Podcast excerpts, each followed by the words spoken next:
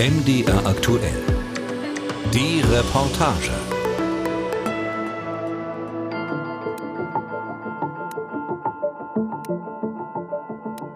Es hat viele Momente gegeben, in denen ich diese Frau, ja, echt bewundert habe. Und viele Momente, wo ich mich echt über sie geärgert habe. Angela Merkels Prinzip ist, wir fahren auf Sicht. Also wir gucken nicht weiter als 50 Meter. Und dann gucken wir mal, was kommt. Und warten ab, bis wir die richtige Straße haben. Und dann geht's los. Diese Stütze, die Angela Merkel durch ihre Vernunft und ihre Verlässlichkeit war, auch in der Weltpolitik, ich glaube, die wird fehlen.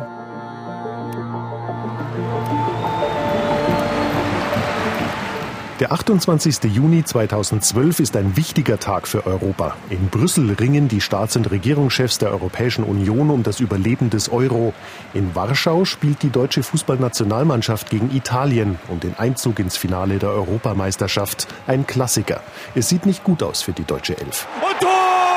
Und Tor! Und Tor! Und wer hat's gemacht? Balla, balla, balla, Balotelli! Beim Gipfel in Brüssel verfolgen die Staats- und Regierungschefs das Spiel nebenbei am Fernseher. Viel Zeit für Fußball haben sie nicht.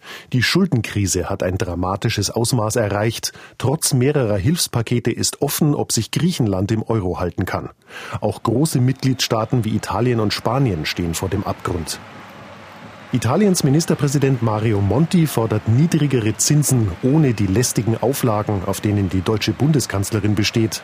Angela Merkel gerät in Brüssel in die Defensive. In Warschau steht die Nationalmannschaft unter Druck. Balotelli schießt und Tor für Italien! Die deutsche Mannschaft verliert mit 1 zu 2 gegen Italien. Nach dem Gipfel in Brüssel verkündet Monti im Morgengrauen ebenfalls einen Sieg über Deutschland. Die Eurozone lockert die Bedingungen für Hilfen zugunsten angeschlagener Mitgliedstaaten und bringt eine gemeinsame Bankenaufsicht auf den Weg. Ich habe am Verhandlungstisch Druck gemacht, sagt der Italiener. Italy has worked a lot and put a lot of pressure at the negotiating table for this result to be achieved. Ich habe mich gestern bestimmt an die zehn Mal mit Mario Monti irgendwo an die Seite gestellt und wir haben dauernd über bestimmte Formulierungen gesprochen und uns dann noch ein bisschen mit Fußball beschäftigt. Aber Deutschland ist raus aus der EM und in der EU sieht die Bundeskanzlerin aus wie die Verliererin. Merkels Niederlage titeln Zeitungen überall in Europa. Seit dem Frühjahr 2010 steht Griechenland vor dem Bankrott. Auch Spanien, Portugal, Irland und Italien drohen in den Sog der Krise zu geraten. Vier Jahre lang treffen sich Europas Staatenlenker zu dramatischen nächtlichen Krisensitzungen. Im Fokus die Regierungschefin des größten und wirtschaftsstärksten EU-Landes. In Brüssel fordern sie von Angela Merkel Solidarität. In Berlin verlangen sie Solidität. Im Bundestag erklärt sie, Dann geht es auch darum, dass in Ländern wie Griechenland, Portugal, Spanien und anderen man nicht früher in Rente gehen kann als in Deutschland, sondern dass alle sich auch ein bisschen gleich anstrengen. Auch das ist wichtig. Wir können nicht eine Währung haben und der eine kriegt ganz viel Urlaub und der andere ganz wenig. Das geht auf Dauer auch nicht zusammen. Solche Sätze kommen auf dem Höhepunkt der Schuldenkrise in Südeuropa gar nicht gut an. Die ostdeutsche Bundeskanzlerin erhebt die schwäbische Hausfrau zum Ideal. Sie verbindet Hilfszusagen mit strengen Auflagen. Griechische Medien zeigen sie in Nazi-Uniform. Das Magazin Time titelt Warum alle es lieben, Angela Merkel zu hassen. Das Magazin Forbes kürt sie zur mächtigsten Frau der Welt. Zu Hause steht die Bundeskanzlerin mächtig unter Druck. Bundesfinanzminister Wolfgang Schäuble macht sich zum Wortführer der Kritiker in CDU und CSU. Das engt Merkels Spielraum ein, sagt der frühere EU-Parlamentspräsident Martin Schulz. Ich glaube, dass Angela Merkel Griechenland nie aus der Eurozone haben wollte. Das war eher Wolfgang Schäuble. Sie hat sich am Ende gegen Schäuble durchgesetzt, weil sie gar nicht mehr anders konnte. Das war so ein Moment, wo zwischen Deutschland und Frankreich auch spitz auf Knopf stand und die französische Regierung gesagt hat, auch die italienische war ja Mario Monti, italienischer Ministerpräsident, gesagt hat, Leute, das läuft nicht. Und da war Angela Merkel natürlich auch vor die Wahl gestellt zwischen Wolfgang Schäubles Linie und dem Zusammenhalt der EU. Europa zusammenhalten, das Überleben des Euro garantieren, Skeptiker zu Hause überzeugen, allen Seiten kann sie es nicht recht machen. Schließlich trifft sie eine Entscheidung, sagt der langjährige CDU-Europaabgeordnete Elmar Bruck. Und ich habe es mal erlebt, wie er sie einem kleinen Kreis nach einer nicht sehr freundlichen Fraktionssitzung gesagt hat, ich werde den Euro retten und wenn es gegen die Mehrheit meiner eigenen Fraktion ist. Jean-Claude Juncker erlebt als damaliger Chef der Eurogruppe mit, was das bedeutet. Ich habe ganze Schimpfkanonaden von Schäuble hier am Telefon erlebt, dass Griechenland vorübergehend aus der Eurozone austreten soll. Sie hat dann ab irgendwann verstanden, dass dies zur Folge haben könnte, dass sich die Eurozone im Zersetzungszustand äh, plötzlich und unerwartet befinden würde. Da hat das europäische Denken von Angela Merkel die Überhand gewonnen. Gut möglich, dass die gelernte Physikerin Merkel einfach nüchtern gerechnet hat. Für Europartner einzustehen, um das Überleben der Gemeinschaftswährung zu sichern, liegt im Interesse der Exportnation Deutschland. Der Christdemokrat Brok. Deutschland, das 40 Prozent seiner Wertschöpfung im Export macht, kann dieses nur machen, wenn die anderen Länder nicht pleite gehen. Wenn unsere Nachbarn pleite gehen, sind wir auch pleite. Niemand geht pleite. Ab 2014 beruhigt sich die Lage. Griechenland erhält Milliardenhilfen und stimmt harten Reformen zu. Irland, Spanien und Portugal kommen ohne weitere Unterstützung aus. Dass die Währungsunion nicht zerbricht, ist letztlich der Nullzinspolitik der Europäischen Zentralbank zu verdanken und ihrer Praxis, massiv Staatsanleihen anzukaufen. Und es ist ein Verdienst der deutschen Bundeskanzlerin, sagt die frühere EU-Kommissarin Viviane Reding. Das war eine Politik der Vernunft, das war eine Politik auch der Solidarität, aber unter Bedingungen. Es war richtig, Deutschland wurde viel kritisiert, Deutschland hatte Recht. Allerdings hat Angela Merkel lange gebraucht, um ihre deutsche Perspektive aufzugeben und die europäische Brille aufzusetzen, sagt Luc van Middelaar. Der Historiker war Mitarbeiter von Hermann van Rompuy, EU-Ratspräsident in der heißen Phase der Schuldenkrise. Sehr lang hat auch die Schuldfrage eine Rolle gespielt, finanziell und moralisch. Die Griechen haben zu viel ausgegeben, die Italiener haben zu wenig Reformen durchgeführt. Und es hat lange gedauert, bis die Systemfrage aufkam, dass auch die deutsche Politik und die Bundeskanzlerin erkannt haben, dass das ein Problem ist für die ganze Eurozone, nicht nur für einzelne Länder, die ihre Hausaufgaben nicht gemacht haben oder die ihren Bürgersteig nicht gefegt haben, so wie es die schwäbische Hausfrau gerne sieht. So was die schwäbische Hausfrau das graag sieht.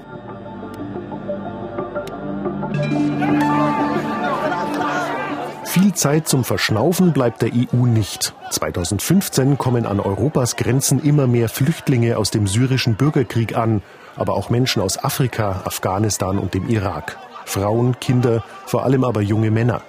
Die ungarische Regierung schickt im Spätsommer Flüchtlinge in Sonderzügen weiter Richtung Norden.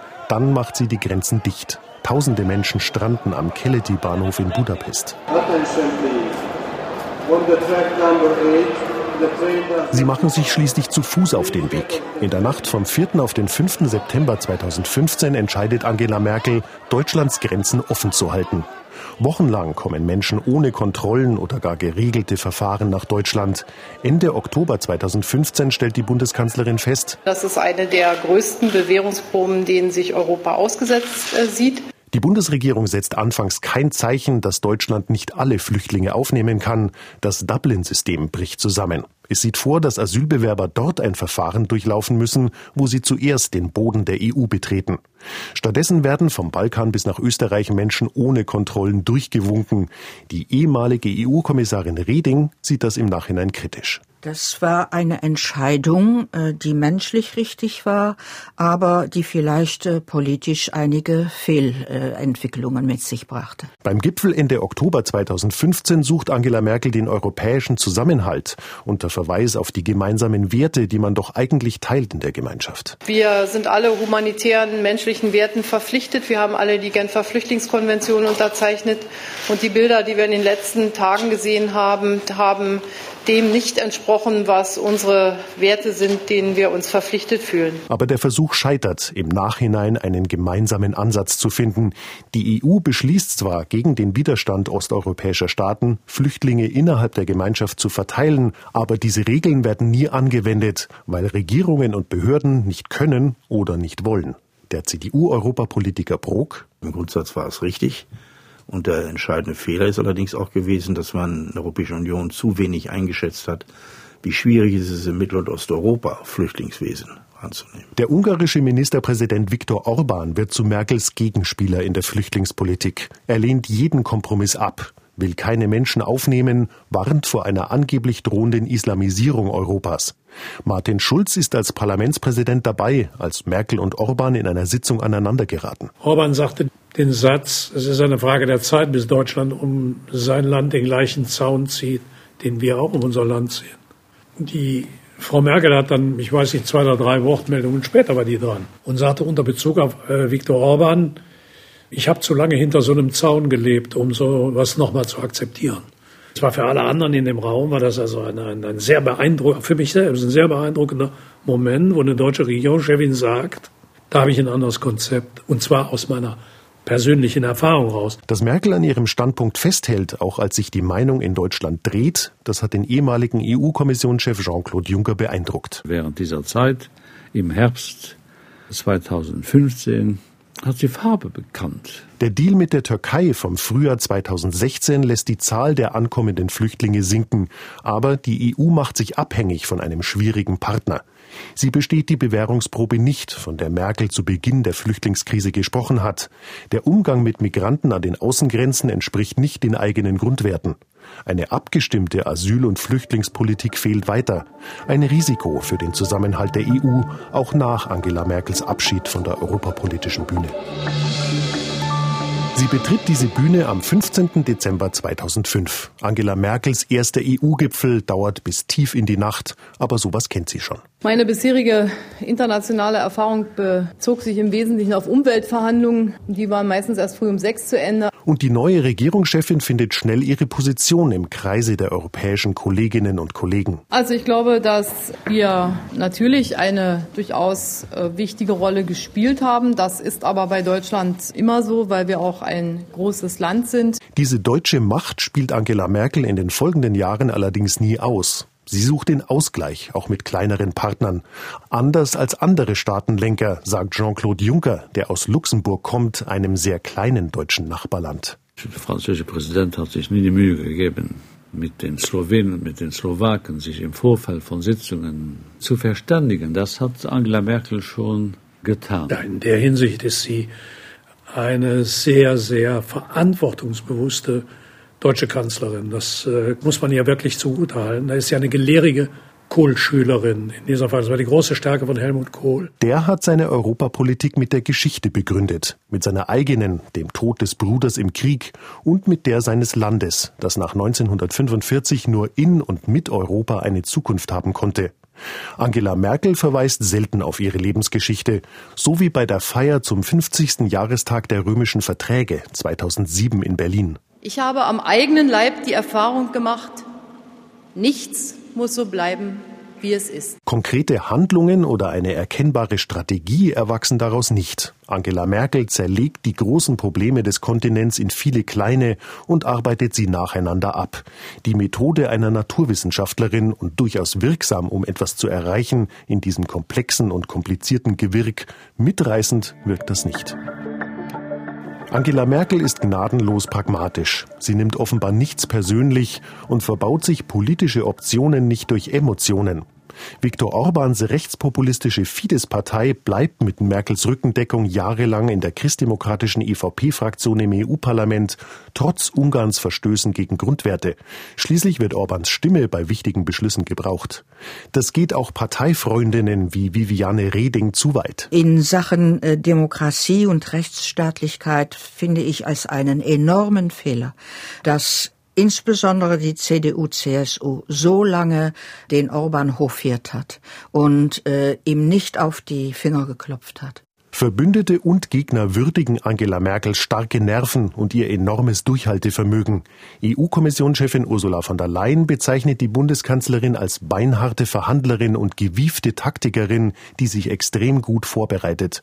Der Christdemokrat Brok bestätigt das. Das war ihre Stärke. Sie war in der Sache fast immer die Beste aber sie setzt auch ihren weiblichen Charme ein in Gesprächen.